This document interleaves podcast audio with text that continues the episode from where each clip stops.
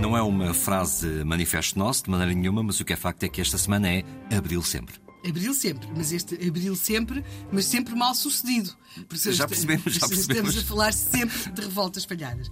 Esta de que vamos falar hoje é curioso, porque ela terá acontecido, ou se tivesse acontecido, teria acontecido a 10 de abril de 1947, mas, na realidade, os portugueses souberam dela quando compraram o jornal a 15 de junho, ou seja, quase dois meses depois. E aí, em lugar de destaque, vinha um título que dizia que o governo tinha resolvido afastar, por motivos de ordem pública, alguns oficiais e professores, e uh, é transcrita em seguida uma longa nota oficiosa uh, emanada de um Conselho de Ministros. Note-se que à época, estamos a falar dos anos 40, 50, o, aqui de 47 concretamente, os Conselhos de Ministros não reuniam com a regularidade com que reúnem agora. E, portanto, isto é uma nota oficiosa que sai de um Conselho de Ministros, que começa assim. E este começa assim, era um clássico nas notas oficiosas do Estado Novo sobre revoltas e movimentos e revoluções. O governo tinha há muito exato conhecimento dos manejos revolucionários em que andavam envolvidos alguns conspiradores profissionais. Fim de citação. Este é um clássico, a ideia de que o governo sabia sempre e de que os conspiradores, digamos, tinham como profissão a conspiração. Depois temos aqui serviu em certo momento de pretexto para a nota uh, para esta revolta, agora aqui já não estou a citar, agora é que vou começar a citar outra vez, uh, o governo traía a causa dos aliados e punha de parte os compromissos internacionais da nação.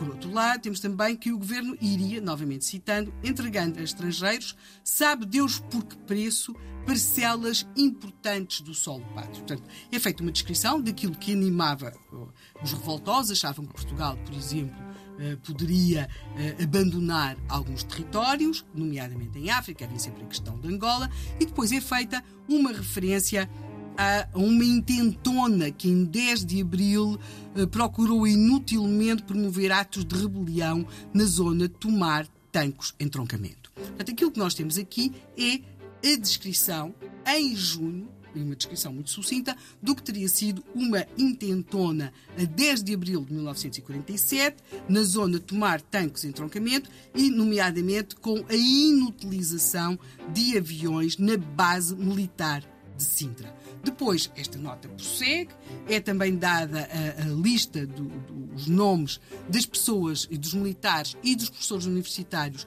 que tinham sido afastados e nós vamos ter, aliás, algumas pessoas importantes da Faculdade de Medicina de Lisboa, do Instituto Superior Técnico e da parte dos militares vamos ter José Mendes Cabeçadas. Cabeçadas é um homem que esteve no golpe do 28 de maio de 1926. Portanto, aquilo que de alguma forma estes revoltosos do 10 de abril de 1947, que é uma revolta que acaba por praticamente as pessoas que estavam envolvidas nela são detidos, são demitidos. A revolta acaba por quase não se perceber do ponto de vista público.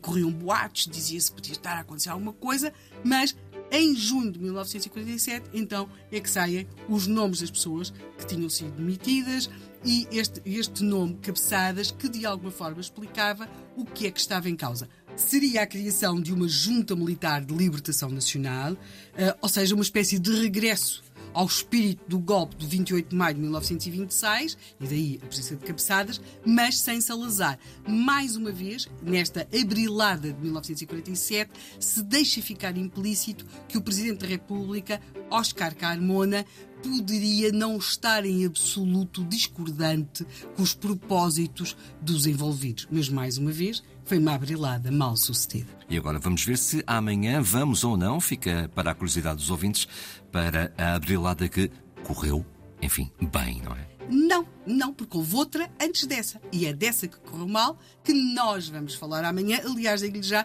para alguns ela é definida como o golpe de Estado pior organizado do mundo. E cedo falaste, Rui.